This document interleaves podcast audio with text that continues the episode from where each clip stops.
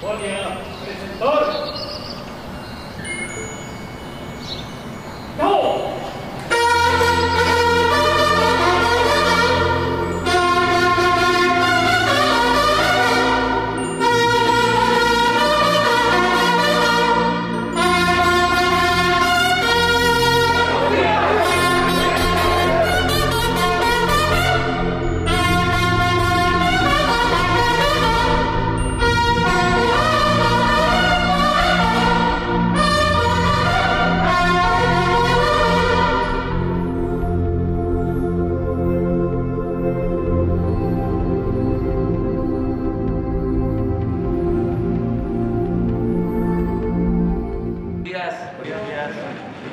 pues eh, el programa de hoy, como todos los miércoles, abrimos con el quién es quién en las mentiras de la semana. Eh, va a exponer Elizabeth García Vilchis y posteriormente abrimos para preguntas, respuestas y a las ocho y media eh, van a estar con nosotros los candidatos a la Secretaría General del Sindicato de Pemex, como lo hemos venido haciendo desde el lunes. Vienen cinco compañeros. Entonces, vamos con Elizabeth. El presidente compañeras, compañeros. Hoy traemos tres notas, la semana estuvo cargada, pero lo vamos a resumir. La primera, es falso que se hayan talado 20 mil árboles para construir el tren Maya en el camellón de la carretera Cancún-Playa del Carmen. A partir del anuncio del cambio de trazo eh, del tramo 5 del tren Maya entre Cancún y Tulum, medios de comunicación como Reforma, 24 Horas, Animal Político y plataformas digitales como La Lista, Sopitas, López Dóriga y El Clarinete Aguascalientes publicaron notas denunciando la presunta tala de 20 mil árboles en la Riviera Maya por la construcción del tren Maya, lo cual es falso. En primer lugar, no se han talado árboles de la selva para construir el tren Maya. Se han reubicado y trasplantado árboles que estaban sobre el camellón de la carretera federal 307 Cancún-Tulum. El Fondo Nacional de Fomento al Turismo, mejor conocido como Fonatur, informó que se rescataron árboles de especies como siricotes, cedros, ceibas y palmas, que han sido trasplantados a espacios públicos, avenidas y parques de Playa del Carmen, Puerto Morelos y Cancún. La construcción del tren Maya se hace respetando el medio ambiente y los derechos de las comunidades, así como los propietarios de las tierras por donde pasa la obra, que significa desarrollo para el país y justicia para el suroeste. Pero por supuesto que no faltaron los desinformadores en redes sociales, quienes hicieron eco de esta mentira asegurando que hubo ecocidio y tala de miles de árboles. Aquí vemos a personajes como Joaquín López Dóriga, Chumel Torres, Max Kaiser, al expresidente Felipe Calderón y al monero Rictus. Siguiente, por favor.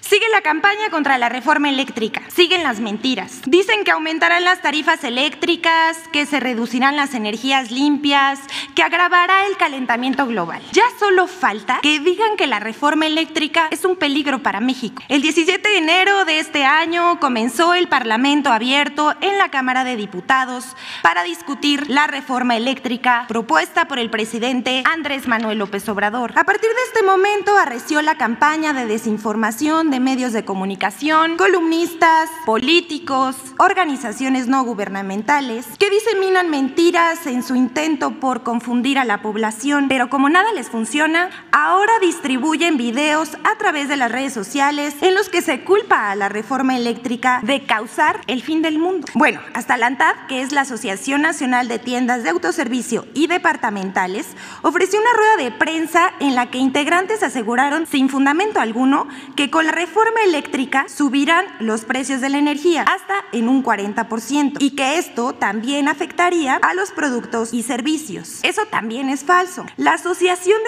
defiende que las cadenas de tiendas departamentales paguen menos por la electricidad que las familias mexicanas. También defiende los contratos ilegales y sucios de las empresas de energía que gracias a la reforma de Peña Nieto no pagan por la transmisión ni por otros servicios que proporciona la Comisión Federal de Electricidad. Detrás de esas notas están los intereses de una industria que lucra con el medio ambiente y con la infraestructura de la CFE así debemos entender el nado sincronizado de El Financiero, Reforma, El Universal, Reporte Ciudadano, Reporte Índigo, Plano Informativo, Expansión, la plataforma Latinos, MBS Noticias y Forbes México, entre otros, que se apresuraron a difundir dicha información. Sin embargo, las notas no dicen que la reforma tiene como propósito recuperar la rectoría del Estado de la industria eléctrica para garantizar una transición, transición energética y tarifas bajas para la población. Se, se mantendrá el mercado de la electricidad, pero estará regido por el interés público,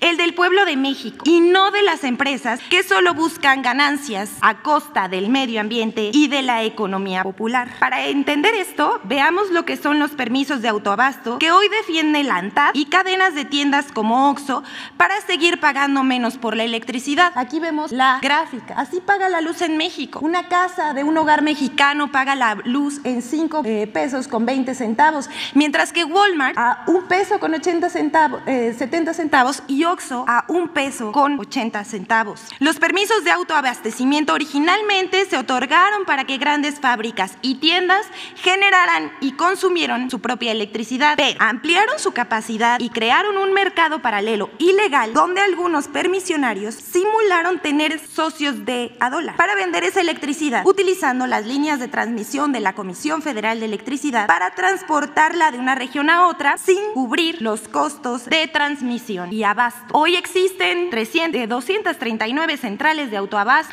un monopolio privado que vende la electricidad a más de 77.700 clientes disfrazados de socios. Hay que recordar que el 80% de la energía que producen las sociedades de autoabasto y los productores independientes lo hacen con energía fósil y apenas el 20% con energías limpias. Esa es una de las mentiras más grandes de esta campaña contra la reforma, porque dicen que los privados producen con energía limpia y que la CFE lo hace con energía sucia. Pero recordemos que la Comisión Federal de Electricidad produce el 55% de la energía limpia del país y está por aumentar esta capacidad. Los que se oponen a la reforma eléctrica en el fondo están defendiendo un modelo de mercado como el que hay en España. Veamos la gráfica. Donde el costo de la eh, electricidad recae en el consumidor, donde los precios aumentan cada día generando una crisis social y económica que solo beneficia a empresas y políticos. Por cierto, esas empresas de allá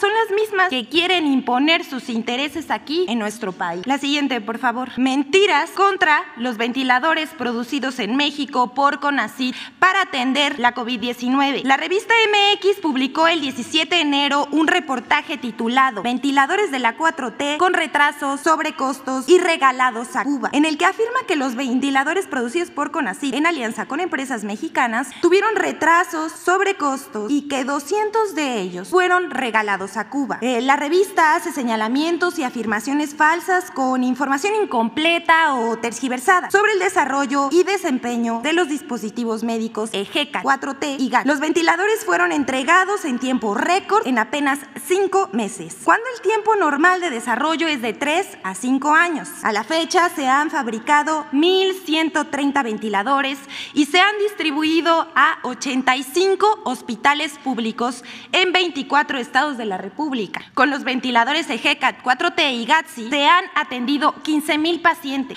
con más de 1.100.000 horas de uso sin registrarse incidencias. Estas eh, están verificados por la COFEPRIS y han sido registradas las patentes. Son ventiladores orgullosamente mexicanos. A Cuba se donaron, se donaron 50 ventiladores GATSI y 150 EGECAT 4T en agosto del 2021. En suma, además de salvar vidas en riesgo por la COVID-19, los ventiladores 100% mexicanos EGECA 4T y GAT, desarrollados con los más altos estándares de ingeniería y seguridad biomédica, sientan las bases para una industria nacional de base científica y tecnológica que incentive el crecimiento económico y beneficie al pueblo de México. Bueno, señor presidente, hasta aquí nuestra sección, pero por último, queremos informarles que han llegado al correo y a las redes sociales del quién es quién en las mentiras de la semana mensajes de ciudadanos conscientes que denuncian noticias falsas y aportan información. Nuestro equipo está verificando los materiales, pero de antemano, gracias a quienes de manera auténtica nos han mandado reportes.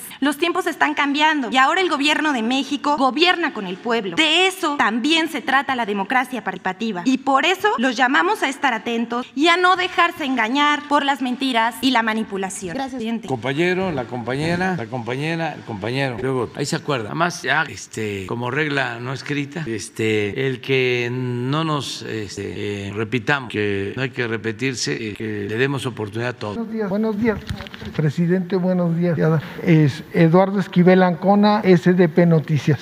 Mi primera pregunta eh, sería, señor presidente, ¿qué posición va a tomar el, su gobierno ante la decisión de un juez que emitió, resolvió medidas cautelares para frenar la venta de Banamex, de City Banamex, por eh, oceanografía? Eh, えー hay que recordar que uh, en el 2014 se destapó un, evento de gran corrupción eh, en que la empresa Oceanografía pidió 585 millones de dólares a, a Citibanamex y este, se los dieron, pero puso como garantía, eh, ese, eh, ay, perdón, pusieron como garantía las facturas que estaban mal, estaban alteradas que no eran ciertas de Pemex este, y de esas facturas eh, se les dieron, por esas facturas les dieron como garantía 585 millones y solo amparaban 185 millones, o sea, un fraude de 400 millones de dólares.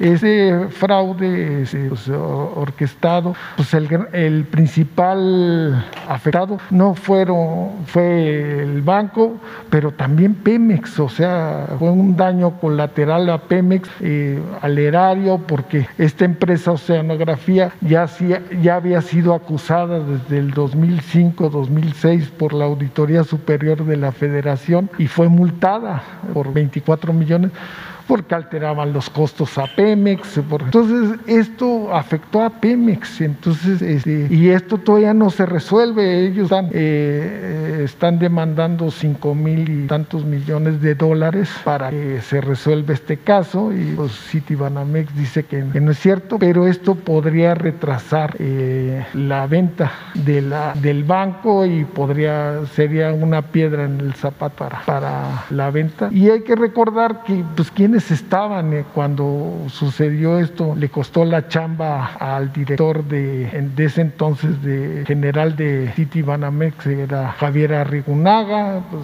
no se aclaró bien cómo, cómo estuvo esa posición y hubo varias gentes que estuvieron inmersas en ese fraude y pues, Oceanografía era la empresa consentida de Fox, del gobierno de Fox, del gobierno de Calderón, tuvo una expansión muy grande. Esa sería mi primera pregunta.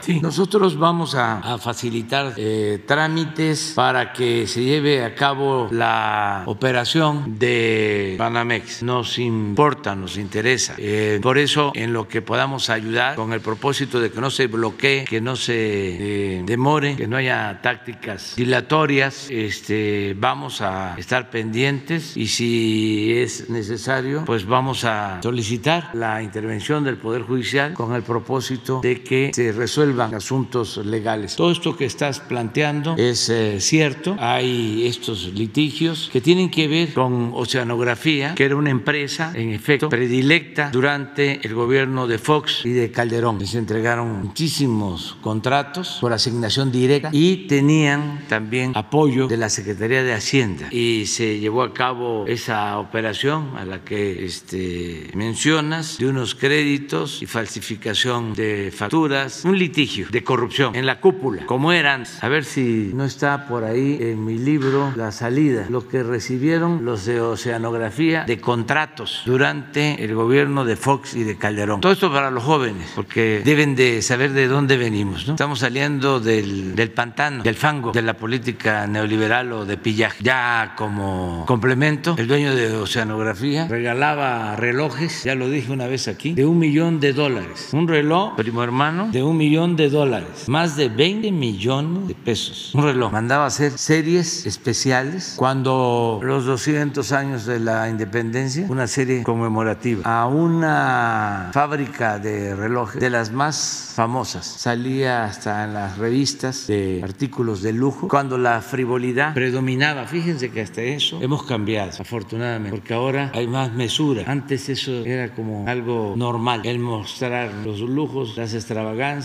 Bueno, desde el mismo gobierno, comprar un avión que no lo tenía ni Obama, pero así era la élite. En ese entonces México era de las eh, ciudades, la, capital, la, Ciudad de México, capital de nuestra república, en donde más se vendían artículos de lujo en el mundo. Mm, derroche, era eh, la élite de la extravagancia. Todo eso sucedía. Y ahora que se da esta situación, este, pues ahí vuelven, ¿no? Con los jueces y la misma este, trampa, los mismos procedimientos. Sin embargo, ya no funciona eso. Y a nosotros nos importa mucho lo de eh, la venta de Banamex por algunas razones. Y pensamos que se puede llevar a cabo una compra-venta ejemplar de manera muy respetuosa, aunque son los del banco los que van a visitar, pero en lo que tenga que ver con Hacienda, con la Comisión Nacional Bancaria y de Valores y algunas eh, recomendaciones de parte nuestra, nos gustaría, por ejemplo, que se mexicanizara. Ese es un punto, que se mexicanizara, es decir, que eh, los dueños eh, fuesen socios mayoritarios mexicanos. Eso es algo que nos gustaría. Lo segundo es que quienes compren tengan solvencia económica para respaldar a los clientes de Banamex, los actuales clientes y los futuros. Lo tercero es que no tengan adeudos fiscales con el SAT. Punto cuatro,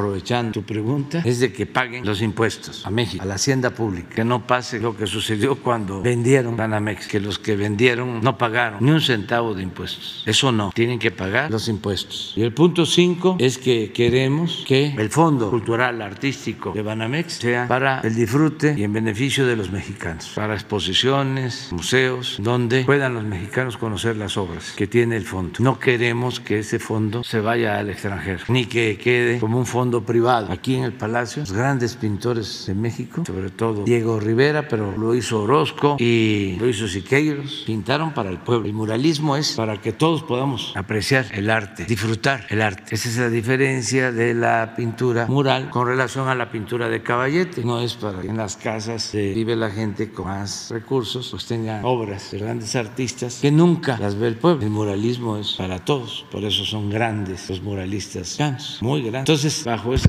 no sé si encontraste, a ver, la imagen fiel del dispendio y la corrupción de los gobiernos de Fox y Calderón está representada por el caso poco y mal esclarecido de la empresa Oceanografía, a la que haces referencia, y de su socio mayoritario, Amado Jans Osuna. Esta compañía, apoyada por políticos encumbrados y funcionarios corruptos de petróleos mexicanos, recibió contratos de obras y servicios con ganancias estratosféricas. Su periodo de auge coincide con los 12 años de los gobiernos de un partido. En estos dos sexenios, Oceanografía ganó, entre comillas, alrededor de 160 licitaciones, contratos, que le dieron ingresos por cerca de 3 mil millones de dólares. Su caída se produjo a partir de 2014, cuando Banamex Citibank acusó a la empresa hacia sus directivos de un fraude de 580 millones de dólares por falsificación de facturas y otros documentos. Ya tú estás bien informado. Actualmente, el señor permanece en la cárcel y uno de sus socios, Martín Díaz Álvarez, sobrino del exsecretario de Hacienda Gil Díaz, se encuentra prófugo cuando se escribió este libro. Cabe la pregunta, ¿cómo es que con tantas influencias, en este caso, sí se aplicó la ley? Así metieron a la cárcel a Yáñez. La respuesta es que los de Banamex, City, Citibank, Citigroup tienen más poder, más influencias y más agarraderas. Se equivocaron los de oceanografía, de cliente. Los de muy arriba no se dejan robar con facilidad. Yáñez se distinguía por sus excentricidades y privilegios. Aviones privados, equipos de fútbol, ya autos de lujo. A ver, los jóvenes, jóvenes saben que hay personajes de la élite de México que tienen yates que cuestan 250 millones de dólares. 250 millones de dólares. ¿Cuánto es esto en pesos? Ayúdenme. 5 mil millones de pesos. Un yate de 5 mil millones. A ese nivel se llegó durante el periodo neoliberal. Me cuentan que cuando un yate de estos eh, arriba a un puerto puerto en el Mar del Norte, porque esos yates ni siquiera navegan en el Golfo de México, en el Caribe, sino allá, en el Mar del Norte. Los pobladores de ese puerto llegan todos muy apreciados mexicanos. Yates, autos de lujo, fiestas en Miami y otras extravagancias. Es interesante saber que según testimonios de quienes lo conocen, su gran pasión son los relojes de alta gama. Mientras escribía este texto, me encontré con un libro de la exclusiva marca suiza publicado en 2012 con referencia a la colección Royal Oak, en la cual la empresa relojera habla de su filosofía corporativa, su historia y de las celebridades internacionales del deporte, el espectáculo y el arte, así como de los clientes súper exclusivos de la firma, entre los que figuran personajes árabes y personajes poderosos. En una sección especial de la revista aparece Amado Jan Osuna como comprador distinguido. Ya, bueno, este personaje que sale posando en la revista junto a figuras internacionales, pues nada más es también para ver cómo hemos logrado que esto ya no se presente así, porque es un insulto, más cuando el dinero tiene una procedencia no este, tan limpia, porque el que tiene eh, dinero y lo ha hecho con esfuerzo y trabajo y de conformidad con la ley, quien tiene un patrimonio, este, merece respeto. Yo no estoy en contra, siempre lo he dicho, de que el que invierte, el que crea empleos, contra del empresario. No todo el que tiene es malvado. Yo estoy en contra de la riqueza mala vida, porque eso es lo que ha llevado a la ruina al país. El que unos cuantos, por influencia, le quiten a la mayoría de los mexicanos su derecho al bienestar, a la felicidad. Ese es el fondo. Bueno, pues es cosa de imaginar. Ah, eh, pidió que se fabricaran 100 relojes especialmente diseñados por él, con el logotipo y los colores corporativos de la empresa en la parte posterior, para celebrar el 40 aniversario de sonografía. Se comenta en la revista de lo que pagó el empresario por una firma tan famosa como Bellet de fabricara, se le fabricara una edición especial de estos relojes. Estos relojes no se encargaron para su venta, sino para que el señor los regalara a clientes, amigos y políticos. Poca gente sabe que posteriormente el señor Yang mandó a fabricar con la misma empresa suiza otra edición especial a la que llamó Osa Goliath, nombre con el que bautizó a uno de sus grandes barcos de su flota petrolera. En esa ocasión fue una serie de relojes de oro muy limitada que finalmente se no terminó de pagar. La empresa relojera tuvo que sacarlos a la venta con otro nombre para no incurrir en pérdida. En resumen, señor Yáñez es conocido por adquirir relojes de esta marca con precios de más de un millón de dólares cada uno. Sí, leyó usted bien, un millón de dólares por reloj. Eso es. Entonces, si queremos pues, que no haya obstáculos legaloides este, o sí, trampas para impedir que eh, se lleve a cabo la operación del banco. ¿Te parece bien? No, no sería posible que el patrimonio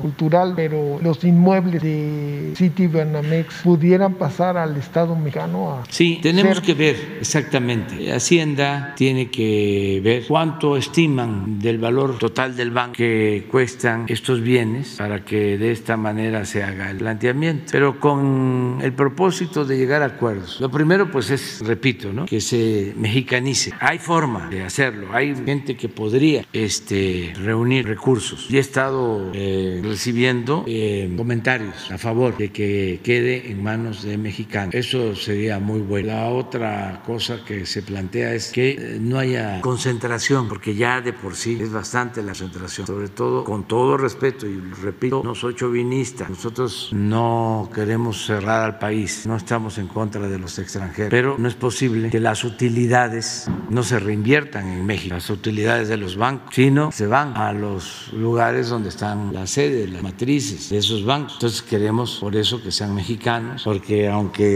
algunos no se han portado bien y tengamos diferencias con ellos, y lo saben, pues es de dominio público, pues este, están aquí y están invirtiendo. Y antes este, se pasaban de la raya porque se los permitían. Entonces ahora son nuevas reglas. Y eh, la mayoría, yo diría que casi todos, algunos, por ejemplo, con esto de la reforma energética, ahí están este, eh, queriendo mantener privilegios ¿no? que ya no se pueden sostener, que son eh, abusos que se los permitieron antes porque ellos mandaban, eran como los dueños de México, porque no había una democracia auténtica, ellos ponían a los gobernantes. Todavía sigue pasando en algunos lugares, pero ya estamos en una etapa nueva. La mayoría de los empresarios, de los inversionistas ya saben cuáles son las reglas, hay que pagar los impuestos, nada de privilegios fiscales, nada de condonaciones, nada de contratos abusivos, leoninos, buenos para ellos y malos para la nación. Entonces ya son otras eh, reglas. Entonces que que la banca eh, esta de consumo quede en manos de mexicanos sería muy bueno. Lo otro, pues que tengan solvencia para darle seguridad a los este, clientes, eh, lo que hablábamos, los pagos de impuestos y lo del patrimonio cultural. Ojalá y se pueda que el Estado mexicano conserve el Palacio de Iturbide y la Casa de Montejo en Mérida, ¿no?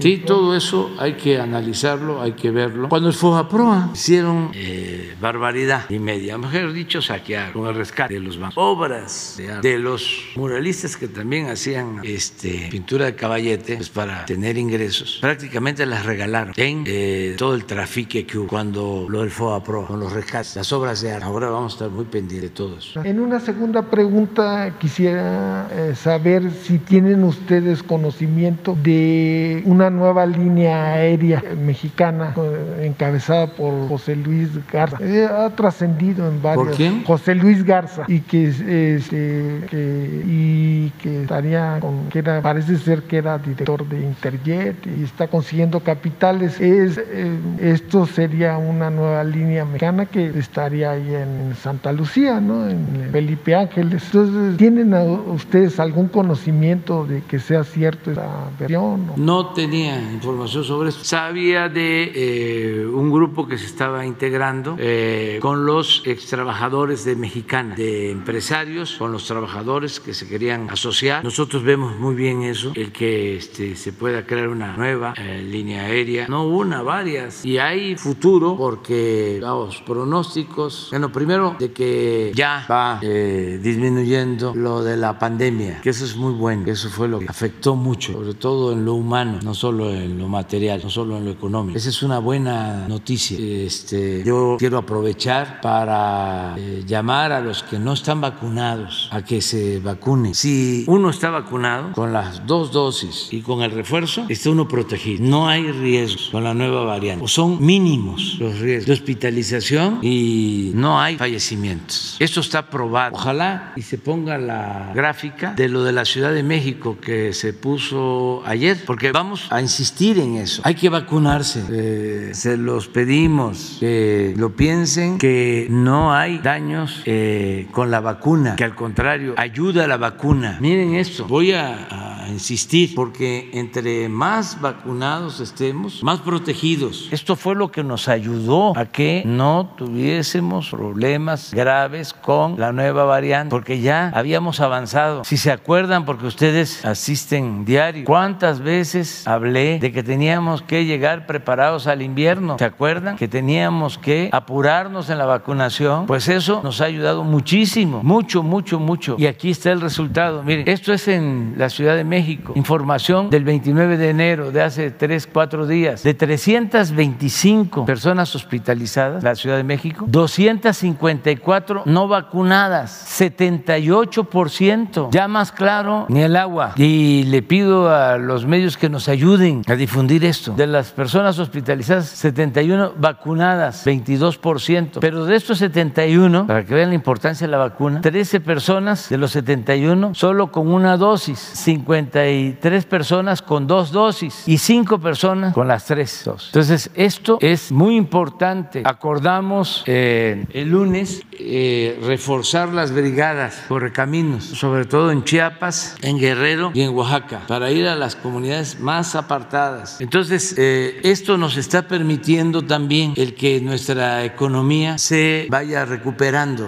eh, vamos a seguir creciendo. Entonces, negocios como las líneas eh, aéreas van a tener rentabilidad y ojalá y se formen estas sociedades de inversión que se eh, invite, se incluya a trabajadores, a pilotos, sobrecargos, trabajadores de oficinas, de las empresas, que por ejemplo se sigan buscando opciones para que no eh, cierre, para que no fracase Aeromar, porque va a sitios donde no vuelan otras líneas. Todo eso lo estamos viendo y es eh, una muy buena eh, oportunidad y ayudamos a todos los que quieran invertir con este proceso. Muy bien, seguimos. Muy buenos días, presidente. Eh, Rocío Jardines, Teleurban y W Radio.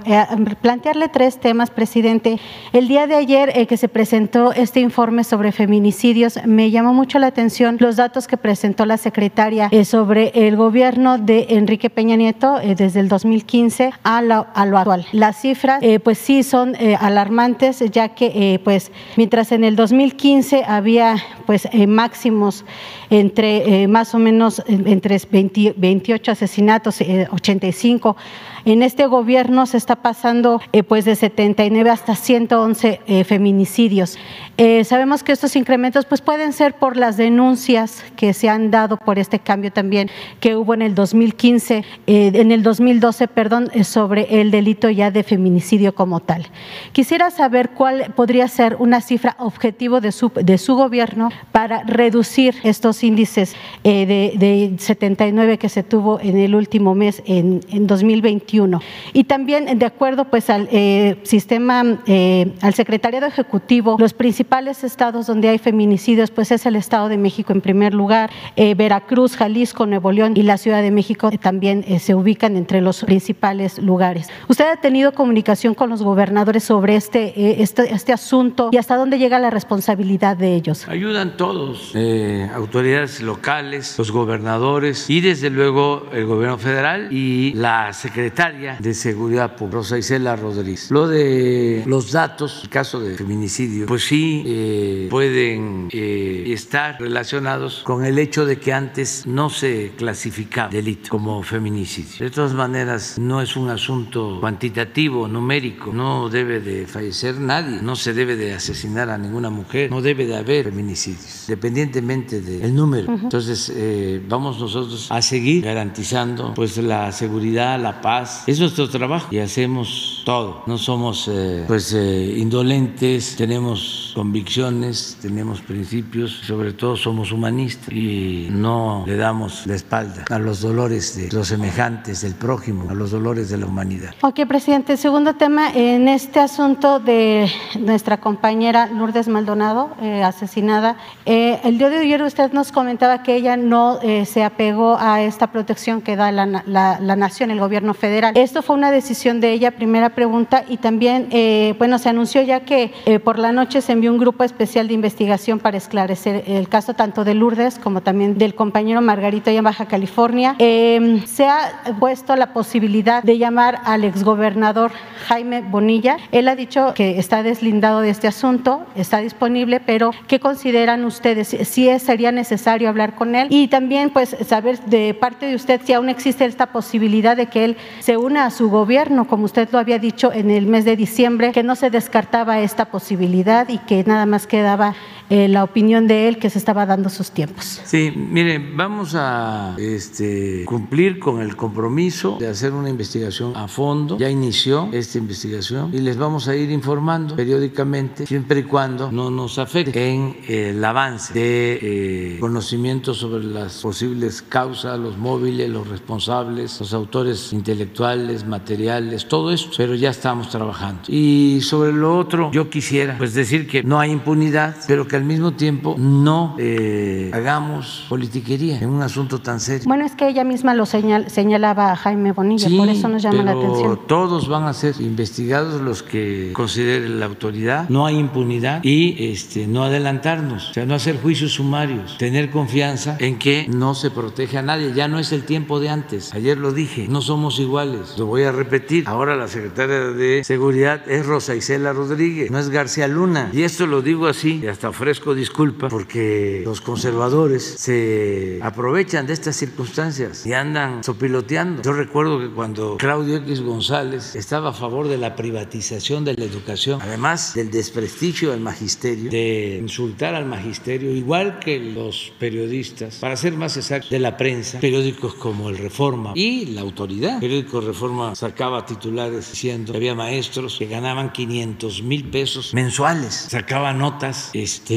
denigrando a los dirigentes magisteriales de que eran alcohólicos, bajezas, sin ética. Entonces decían, nos preocupan los niños pura falsedad. No, lo que querían era la privatización de la educación. Eso es lo que estaba en el fondo. Así ahora, con estos casos lamentables, hay mucha falsedad, mucha hipocresía. Entonces, que nos tengan confianza, vamos a llegar al fondo y estamos trabajando con ese propósito. Y ya después ver a lo de la posibilidad de Jaime Bonilla en su gabinete. Sí, pero eso es otro asunto. ¿Por qué ahora hablar de eso? Es como el caso de el historiador Pedro Salmerón que este manda una carta, dice la canciller de Panamá a la Cancillería de México y ya entonces van a haber eh, tribunales como los de la Inquisición, nada más porque hay denuncias este, de sectores si no se actúa de conformidad con la ley. Me acuerdo mucho porque ayer que estaba yo viendo eso en las redes, ¿quiénes? Pues los conservadores, algunos fachos. Este, me acordé de un libro extraordinario que lo recomiendo, de Graham Greene, que escribió en Panamá cuando Omar Torrijos. Me acordaba yo de un comentario de Graham Greene sobre Torrijos cuando le preguntan eh, sobre cuál era su ideología o si era marxista. Y él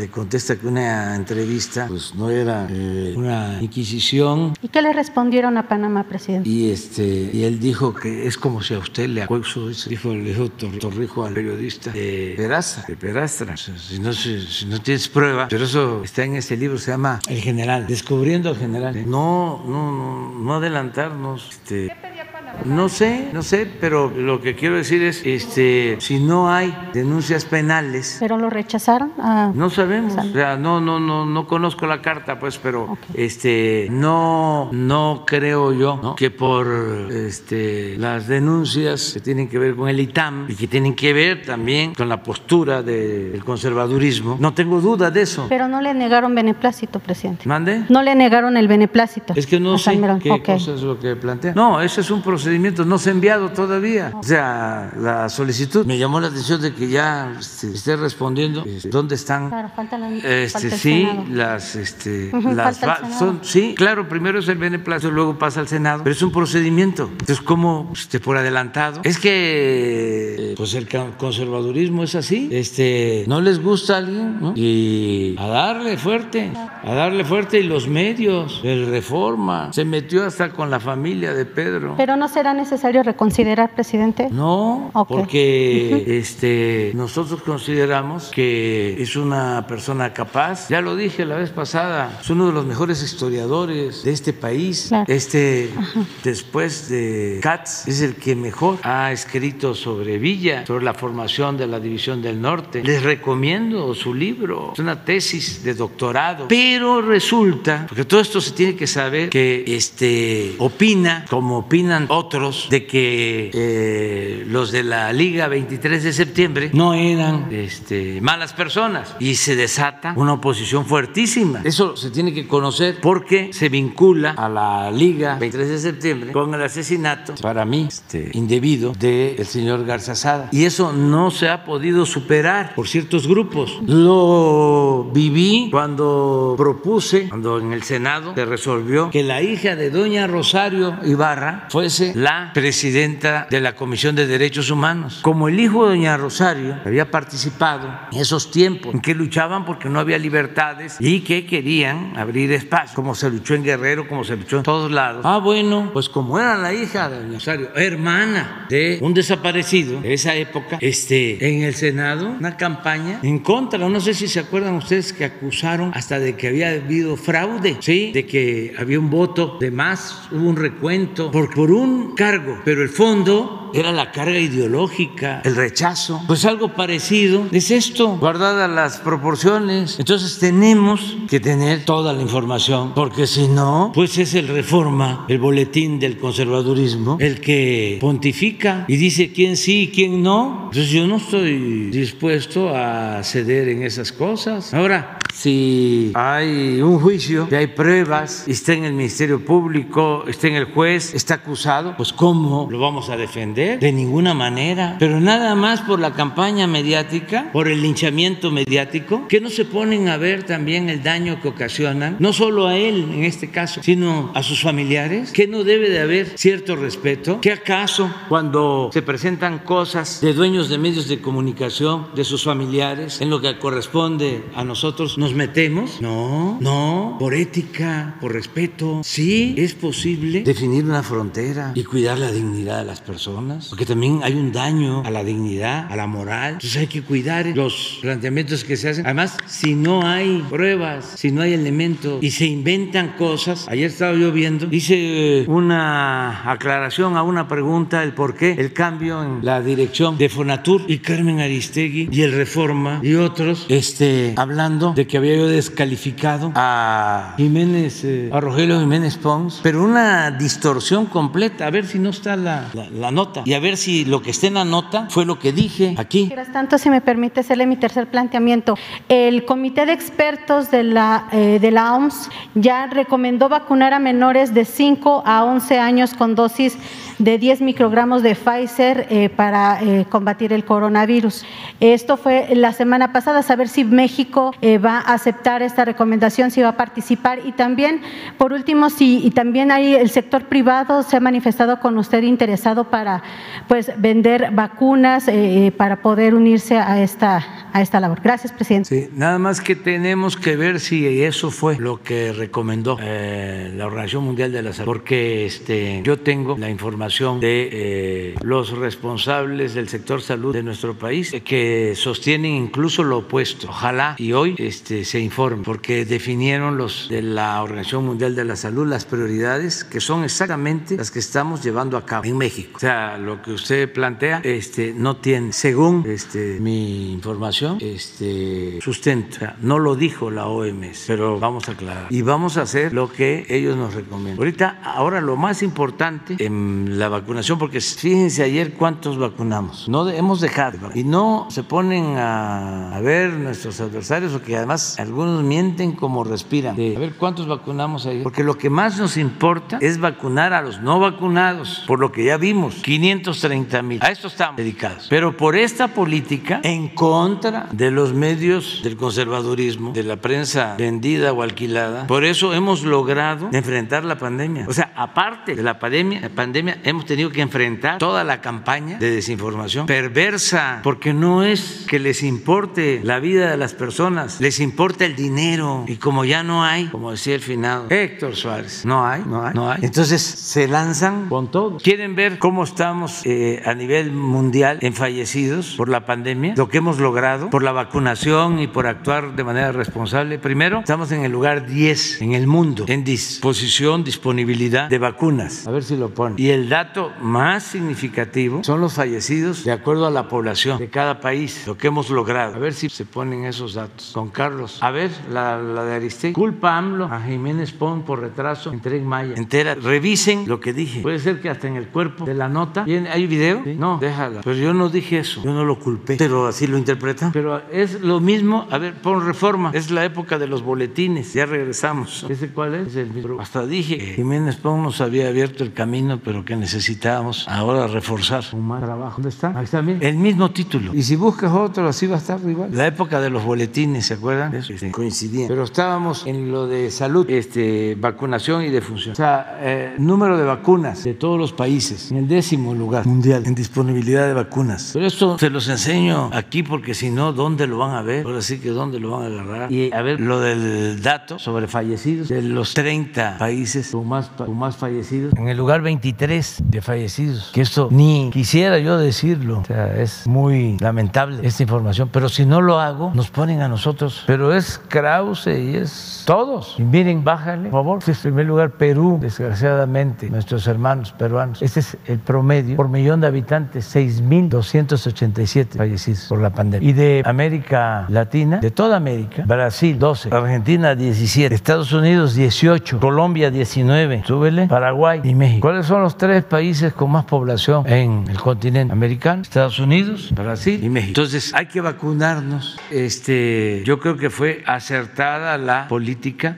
vacunación y desde luego fue una bendición el tener la vacuna a tiempo. En el mundo, porque estamos viendo que los vacunados tienen más protección. Eso fue muy importante, no olvidar. Ahora con la nueva variante crecen los contagios, pero no las hospitalizaciones y menos los fallecimientos. Sí hay crecimientos de hospitalización, de fallecimiento, pero no igual. Y esto por las vacunas. Este, no es tan dañina la nueva variante, pero estamos viendo que la protección eh, se debe a la Bueno, vamos a para mañana, porque ya llegó la hora de que van a exponer los eh, compañeros dirigentes, aspirantes, candidatos a eh, la Secretaría General del Sindicato de Pemex ya es la tercera ronda, ya viene con nosotros. La recomendación a todos los trabajadores, pues es que eh, estén pendientes, escuchen las propuestas de los compañeros, que son bienvenidos. Esta es la casa de ustedes. Eh, están con nosotros José Luis Gómez Hernández, Pablo González de los Santos, Gerardo David Herrera Malagón, Esteban Izquierdo Ábalos y Jorge Martínez Sánchez. Entonces ellos van a exponer, decirle a las trabajadoras, los trabajadores, que voto libre secreto, como se va a votar por teléfono, no se admite que les llamen eh, para reunirse y votar todos juntos, lleven sus teléfonos y aquí votamos. No, si no hay señal, busquen dónde está la señal. Si no están en la casa, busquen dónde. Vayan al monte, que allá en una lomita este, van a encontrar la ansiada señal. Pero nada de reunión, son libres, decía Hidalgo y lo repetía el presidente Juárez, el pueblo que quiere ser libre lo será. El que tiene vocación de vasallo es eh, un ciudadano imaginario. ¿Cómo eran los vasallos? En toda la época colonial, en los tres siglos de dominación extranjera, de dominación española. ¿Cuál era la consigna para el vasallo? Obedecer y callar. No, y la libertad, ya lo sabemos, se conquista, no se implora. No den malos ejemplos a sus hijos, porque además ya los muchachos están muy despiertos, mucho, muy despiertos, y se están dando cuenta de lo que hacemos y si nos ven eh, con vocación de vasallos o de esclavos, no los van a reclamar, hay que ser libres. Entonces, aquí quedan los compañeros dirigentes y me da mucho gusto que estén aquí. Bienvenidos, bienvenidos. Y Luisa María, alcalde, es la que va a conducir. Muchísimas. Con permiso. Buen día a los medios de comunicación, a los que nos escuchan. Por supuesto, agradecer al presidente el espacio. Vamos a retomar este ejercicio importantísimo, dando espacio para que los diferentes contendientes, candidatos a, di- a dirigir el sindicato titular de Pemex puedan a través de este espacio que ven miles y miles de mexicanas, mexicanos, de trabajadores petroleros, eh, para poder escuchar sus propuestas. Eh, Un principio básico para ejercer la libertad y la democracia sindical es precisamente poder conocer quiénes son los candidatos, que no haya estos bloqueos, estas eh, limitaciones mediáticas, que si son del sur puedan escuchar los, los del centro, los del norte y que se conozca quiénes son y cuáles son sus propuestas de ganar la dirigencia del sindicato que proponen en favor de los trabajadores. El día de hoy nos acompañan cinco eh, nuevos eh, candidatos y como lo hemos hecho en,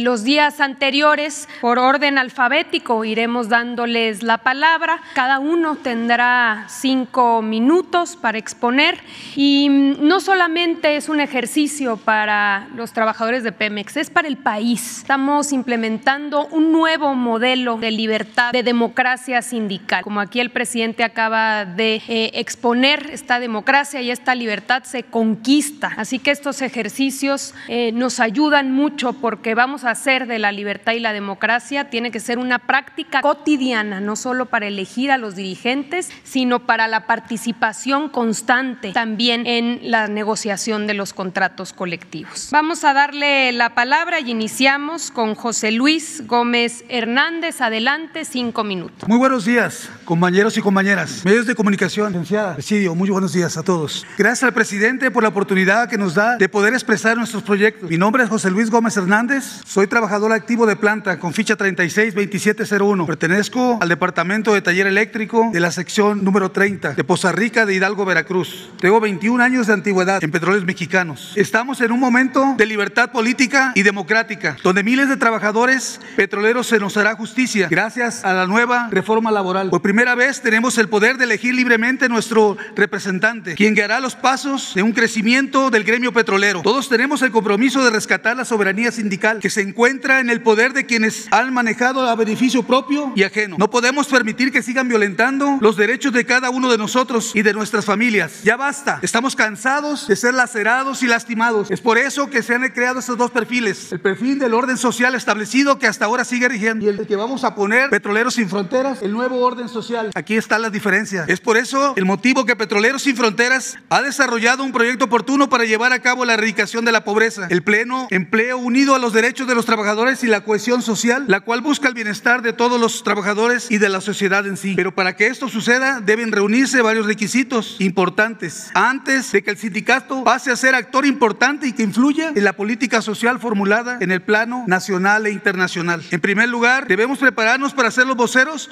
de las preocupaciones más amplias de los trabajadores y de la sociedad. También es indispensable que se reforme la base orgánica y se logre el apoyo político necesario para influir en el resultado obtenido en el plano nacional e internacional. Por último, el sindicato participará en la promoción de los derechos humanos y las instituciones democráticas para el mejoramiento económico, social y cultural de sus trabajadores. La participación del sindicato en este proceso, en este proceso de desarrollo y el mantenimiento de la cohesión social es posiblemente el mandato tradicional más importante. La historia nos ha enseñado que dicha cuestión solo puede mantenerse en un entorno que garantice un ingreso seguro para todos los interesados en condiciones de libertad y dignidad. El sindicato luchará por ese mandato mediante la elaboración de un programa basado en los derechos de los trabajadores, el cual será democrático y como principales puntos a tratar, erradicar la corrupción, que es lo más importante. Los trabajadores necesitan sentirse seguros de que no habrá represalias al ejercer su derecho y nos referimos al voto. Las malas administraciones anteriores de Pemex coludidas por los dirigentes dirigentes sindicales no justifica en este momento de crisis que el sindicato, el sindicato tenga que pagar parte de la factura del desastre de petróleo. Impulsar mejoras en las reformas laborales. No permitiremos más humillaciones ni corrupción. Cero impunidad. Sabemos que todas las necesidades que tenemos, como el maltrato que les dan a los transitorios, que se quedan sin trabajo, tenemos que poder erradicar todas esas cosas y que por derecho nos corresponde cosas como medicamentos de patente, atención médica de calidad, aplicación a las últimas plazas, viviendas dignas, becas de estudio, créditos hipotecarios, entre otras. Nuestro compromiso es de que cada una de las familias petroleras reciban los beneficios que merecen. Por otro lado, el sindicato y Pemex se sumarán al compromiso de contribuir al cumplimiento de metas en materia ambiental establecidas en la Agenda 2030 de la ONU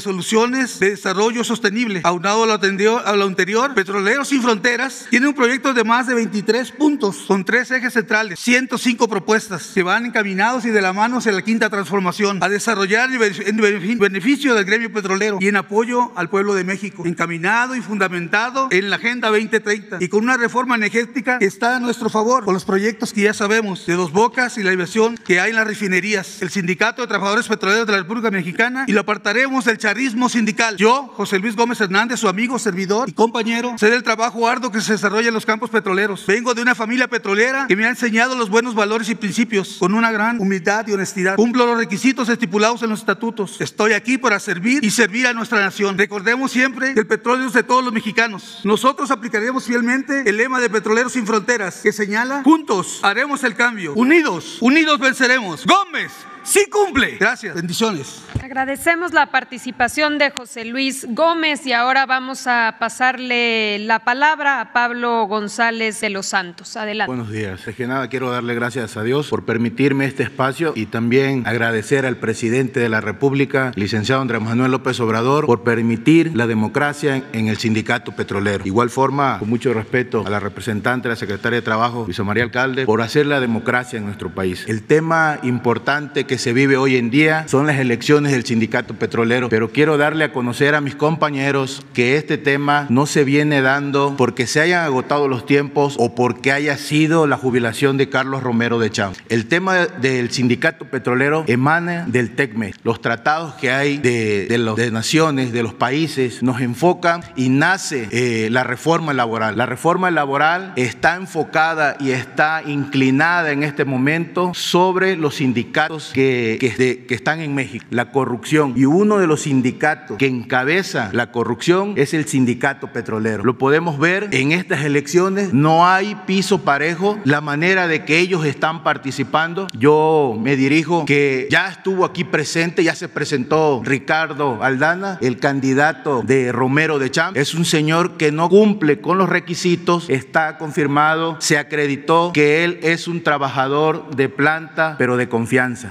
No debe de estar participando en estas elecciones. Yo, por mi parte, hago un llamado al director de Petróleos Mexicanos de que aclaren el por qué la paraestatal está interviniendo de esta manera en unas elecciones que solamente pueden participar los trabajadores sindicalizados. Ellos ahorita están moviendo los recursos a su favor, son ellos los que representan aún la corrupción que queda, esa ahí del viejo México, que ellos son los que representan todavía lo que queda del PRI, fueron ellos los que hicieron el fraude, pues Ricardo Aldana, siendo el tesorero, fue quien eh, administró el, fraude que, se hizo del Pemex Gay de más de 1.850 millones de pesos que recibieron directamente de la paraestatal y que eran para invertir a la campaña en el año 2000 para la Bastida. Que solamente eh, Carlos Romero de Champs entregó 500 millones y entre ellos se quedaron 1.350 millones que hoy los bienes y los recursos del sindicato petrolero están embargados con la paraestatal. Pero esto fue aprobado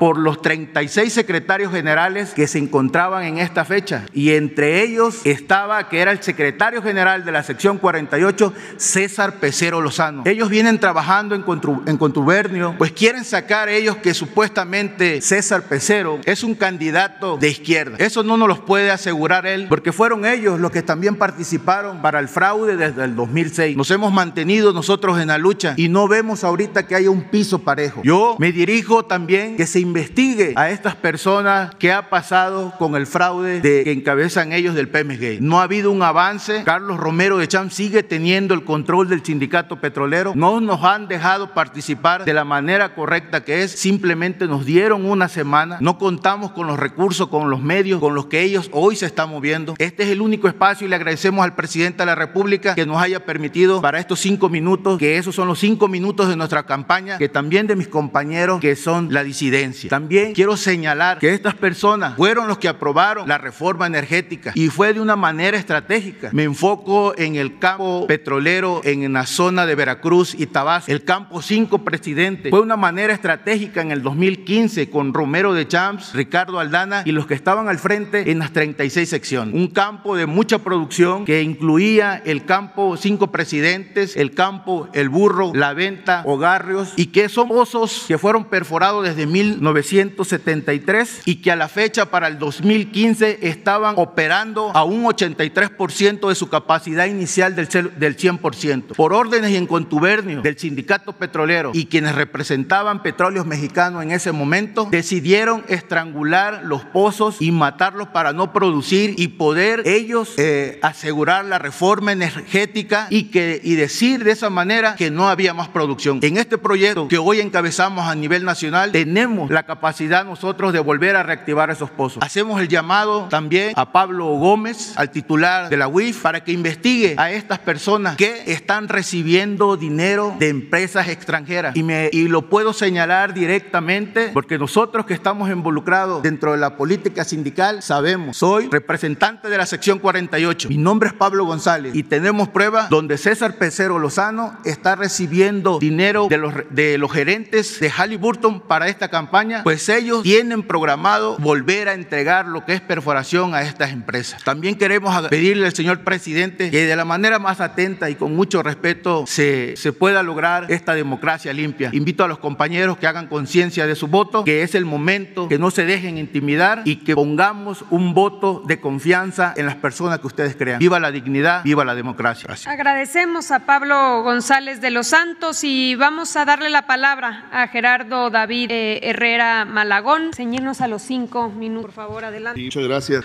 Muchas gracias y que me dan este espacio y vengo representando a, pues a toda la, familia petrolera. Muchas gracias a nuestro señor presidente por esta ventana hacia la democracia de de nuestro sindicato. Soy Gerardo David Herrera Malagón, represento la sección 36. Bueno, primer, es bien importante, los invito a unirse a una demanda de carácter este, que está en la Comisión Interamericana de los Derechos Humanos, instancias internacionales, por el amigo y compañero Raúl Romero Maldonado, José Vega Barragán y también este, apoyo el proyecto de nación de la doctora Dulce María Vázquez. voy a hacer una pequeña remembranza con el gobierno de Carlos Salinas de Gortari, que ahí empezó todos nuestros problemas del sindicato. Al vender al país culminó la reforma energética con Peña Nieto en complicidad con Antonio Romero de Champs, que nos traicionó. Siguiendo este, como senadores, aprobaron la reforma energética y Aldana igual. La máxima autoridad de nuestro sindicato no es un secretario general, es una convención nacional donde todos y cada uno de los trabajadores petroleros opinen para llevar el gobierno y las condiciones como se debe llevar un sindicato. Y dentro de mis propuestas es en, de la, la Convención Nacional, la clase trabajadora tendrá los próximos, saldrán los próximos líderes. Yo me comprometo inmediatamente a, a realizar la Convención Nacional porque son tres representantes por sección y uno por delegación, que serían aproximadamente 108 líderes, donde las propuestas de los trabajadores, tanto este, socios activos como también se les puede invitar a los socios jubilados y también que pongan atención porque yo diría y les hago la propuesta que los socios este, transitorios con más de 10 años de antigüedad puedan también participar. Dentro de estas propuestas no nada más se puede modificar este, el contrato colectivo, también, también todos y cada uno de, de las propuestas de los trabajadores es importantísimo porque es la máxima autoridad dentro de nuestro sindicato y, y se aprueba con el voto de los trabajadores. Lo podemos hacer por medio del voto libre, directo y secreto y de esa manera vamos a asegurar una democracia dentro de nuestro sindicato porque no lo hicieron Carlos Antonio Romero de Champs en todo el tiempo que estuvo, amañó y realizó las convenciones de una manera pues ávara y de una manera desgraciadamente este, nos traicionó en todos los sentidos. Vendió nuestro contrato colectivo de trabajo en el 89, vendió este, el Consejo de Administración porque no tenemos representantes dentro del Consejo de Administración, fue una traición más y también traicionó aprobando la reforma energética. De la manera como yo les estoy proponiendo en la convención van a ser todas las opiniones y los cambios de todos los trabajadores. O sea, no es el secretario general, es la voluntad de todos y cada uno de los trabajadores petroleros que por años y por toda esta historia que venimos arrastrando, sí, gracias a nuestros abuelos. Yo tengo, yo soy por parte de mi abuelo, de mi madre y por parte de mi abuelo y mi padre. Toda la familia es petrolera. Mi abuelo fue fundador del Sindicato de Trabajadores Petroleros de la República Mexicana. Conozco perfectamente la historia de nuestro sindicato y queremos que ustedes, los socios miembros de nuestro sindicato, tengan el poder para cambiar toda esta corrupción que venimos arrastrando desde que llegó Carlos Salinas de Gortari en el poder y nos quitó esa soberanía con la reforma energética. Tenemos un sello los trabajadores, servimos a la patria y vamos a seguir sirviendo a la patria, se los prometo. No importa que no logremos llegar a la Secretaría General, pero sí vamos a lograr cambiar toda esa porquería que tenemos en nuestro sindicato. Es importante que abran los ojos los trabajadores y que verdaderamente en esta oportunidad que tenemos para cambiar no tanto el sindicato, sino también a la industria petrolera que vienen arrastrando toda esa corrupción, todos esos contratos amañados. Es importante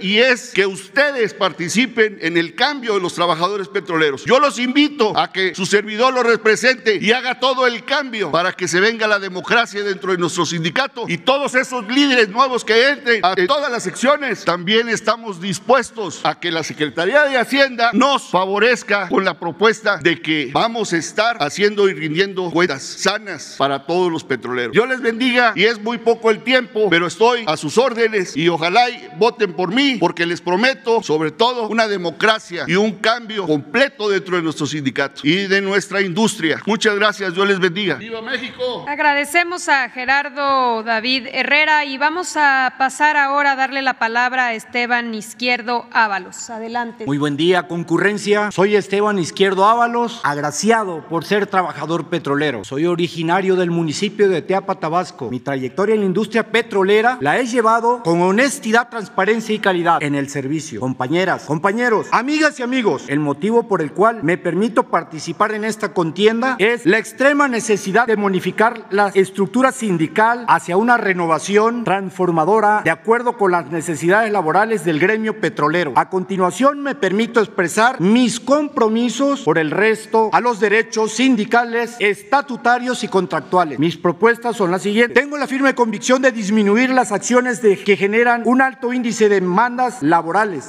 con fuerte pérdidas en tiempo, dinero, esfuerzo, situación que vulnera los derechos sindicales. Fortaleceré con personal altamente especializado la Comisión de Honor y Justicia para recibir y, en su caso, sancionar el maltrato, acoso laboral en todos sus rubros de discriminación.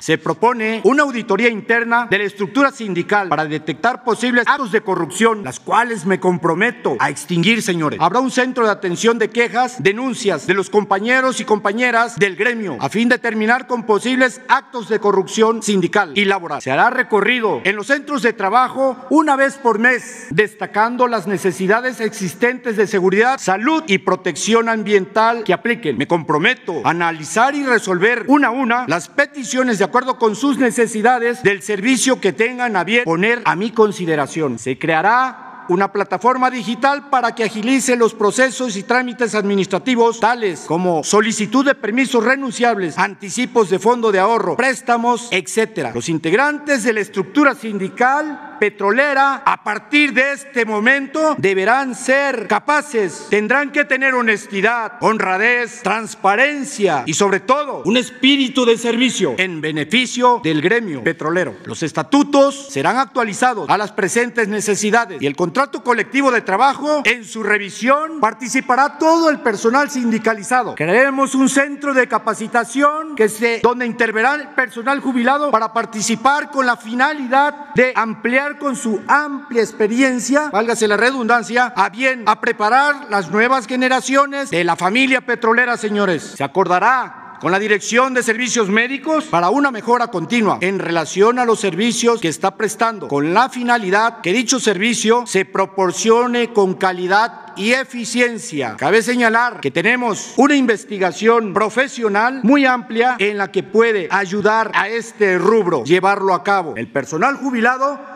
se le dará atención especial y personalizada, de ser necesario, en su domicilio. Implementaremos apoyos económicos sin pago de intereses para satisfacer necesidades emergentes que requieran los agremiados. Se pondrá en incremento porcentual de becas al personal y derechohabientes para que éstas se vuelvan obligatorias a través del trámite administrativo que permita una actividad y con calidad de servicio. Al personal transitorio se le respetará el derecho para que aplique su definitiva, firmar planta al momento que cumpla con los requisitos estatutarios. Fomentaré de manera permanente y, y gradual la cultura y el deporte. El sindicalismo petrolero, su rumbo hacia una productividad eficiente, transparente, fusionada, beneficio de la familia petrolera. Lo lograremos, señores. Invito desde esta tribuna a la disidencia sindical, a la unidad. Sin ello, es más difícil lograrlo. Por lo que también invito a todo el personal sindicalizado a votar conscientemente por el que crean y que ese voto sea un beneficio para la transformación del sindicato para bien de México. Gracias, medios de comunicación. Gracias, María Luisa Alcalde, representante de la Secretaría del Trabajo. Y muchas gracias, señor presidente, por esta oportunidad en este foro. Unidad, respeto y equidad, señores.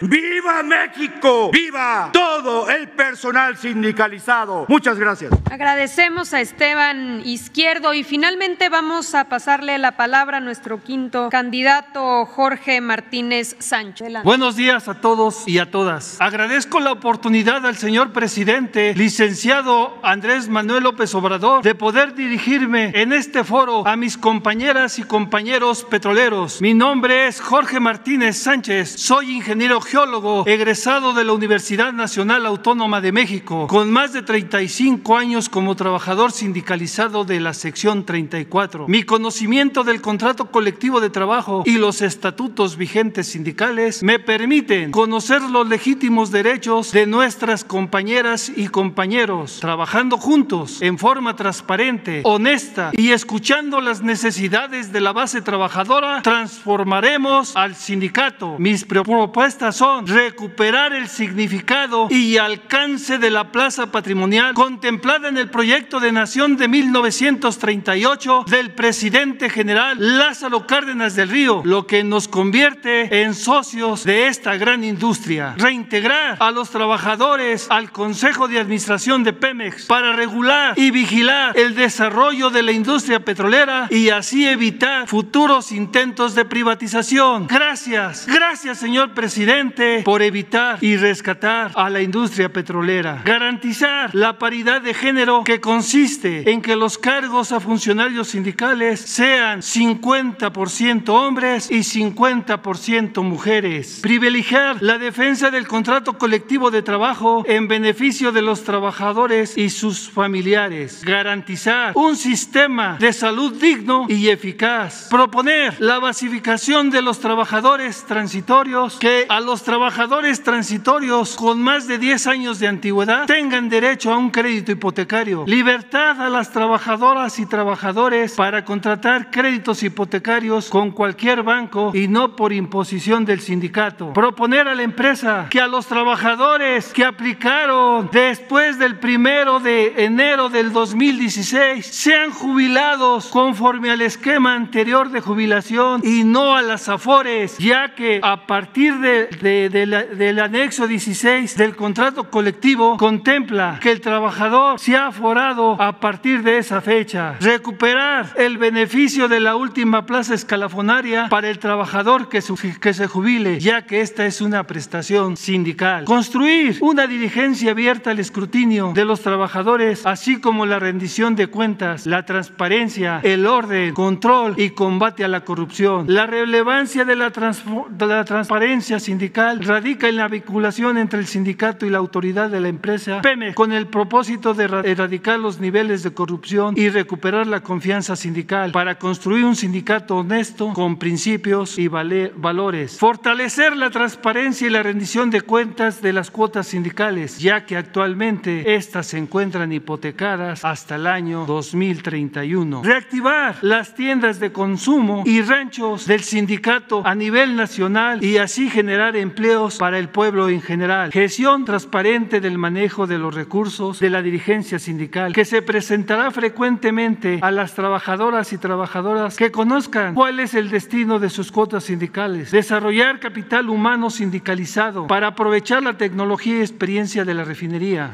Deer Park en Estados Unidos y alcanzar los objetivos de producción de petrolíferos, principalmente gasolinas, que México tiene que importar para abastecer el mercado doméstico nacional. Contar con el capital humano especializado. Aprovecharemos de la refinería Deer Park los conocimientos especializados y transparencia, transferencia de tecnología para aplicarse en las refinerías de Pemex y así cumplir con los siguientes objetivos. Uno, regularización de México y Estados Unidos. Dos, los estándares internacionales de calidad Tres, las mejores prácticas internacionales. Cuatro, control sobre las emisiones. Alcanzar la autosuficiencia energética que garantice el aprovechamiento tecnológico y mano obra de los mexicanos y de los petroleros. Tenemos la certeza que con el personal sindicalizado y especializado se optimizará el desarrollo operativo, la eficiencia y competitividad. Compañeras y compañeros, estén seguros que promoveré y defenderé sus derechos sindicales, la responsabilidad social y el mejoramiento laboral. Olvidemos lo que quedó atrás y esforcémonos por alcanzar el cambio. Tú tienes la palabra y el poder con tu voto para decidir el futuro y definir el cambio de nuestro sindicato. Gracias por tu voto y tu confianza. Juntos venceremos. Hay más propuestas, pero por falta de tiempo los invito a que me sigan en Facebook como Jorge Martínez Sánchez o ingeniero Jorge Martínez Sánchez. Gracias, gracias por su atención. Al contrario, agradecemos a los eh, cinco candidatos por habernos acompañado. Y antes de concluir, es muy importante seguir informando. Primero, informar que el sindicato ha eh, publicado la ampliación para el registro. Todas y todos los trabajadores sindicalizados activos este, deben registrarse para poder ejercer su derecho al voto. Eh, este registro está abierto hasta este sábado, según lo publicado. El domingo es la veda electoral y el próximo lunes 31 de enero se llevará a cabo la votación. También es muy importante mencionar y que todos ayudemos a informar que todas y todos participarán a través del voto electrónico a reserva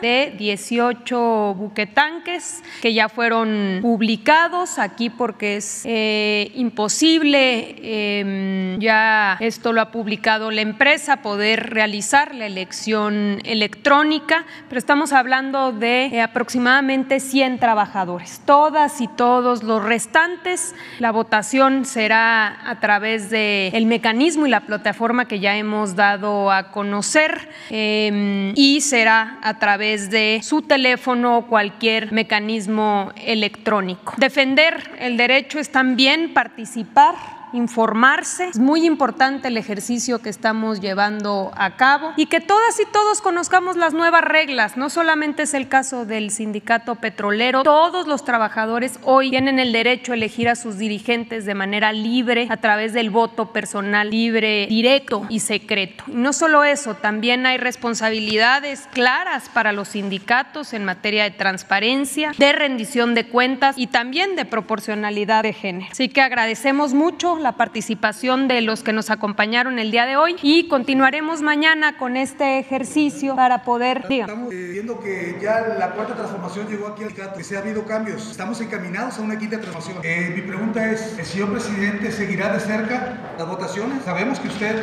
y, la Secretaría de Trabajo y Previsión Social tendrán el conteo y todo el proceso, pero el señor presidente seguirá de frente a esas votaciones. Bueno, ha seguido muy de cerca un ejemplo, quizá el más importante importante es este espacio que se está dando en esta tribuna, eh, precisamente para que puedan expresarse. Es muy importante también conocer quiénes son las autoridades que participan. Ya lo habíamos presentado en algún momento, pero es importante que todos sepamos. Quien organiza la elección es el sindicato. Se trata de una elección interna de la organización, pero tiene un acompañamiento por parte de la autoridad. La autoridad de vigilar el proceso es una nueva autoridad hoy llamada Centro Federal de Conciliación y Registro Laboral esta es la autoridad a la cual hay que, en caso de existir denuncias o quejas, se debe presentar formalmente al centro federal. Aquí tuvimos ejemplos, en el caso, por ejemplo, de las elecciones seccionales, informamos cómo se habían presentado eh, más de 700 quejas por diferentes eh, participantes, trabajadores. ¿Qué le toca evaluar al,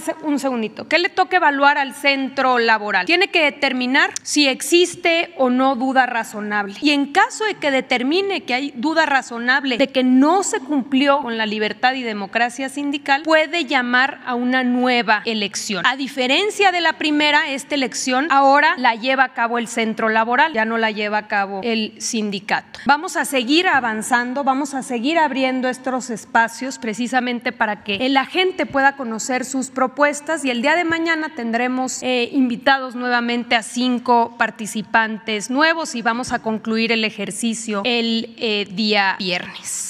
El sistema electrónico es confiable, lo realizó la, digamos, lo programó, lo, lo llevó a cabo la Secretaría del Trabajo y lo puso a disposición en este momento del sindicato de Pemex para que pueda utilizar la herramienta para la elección.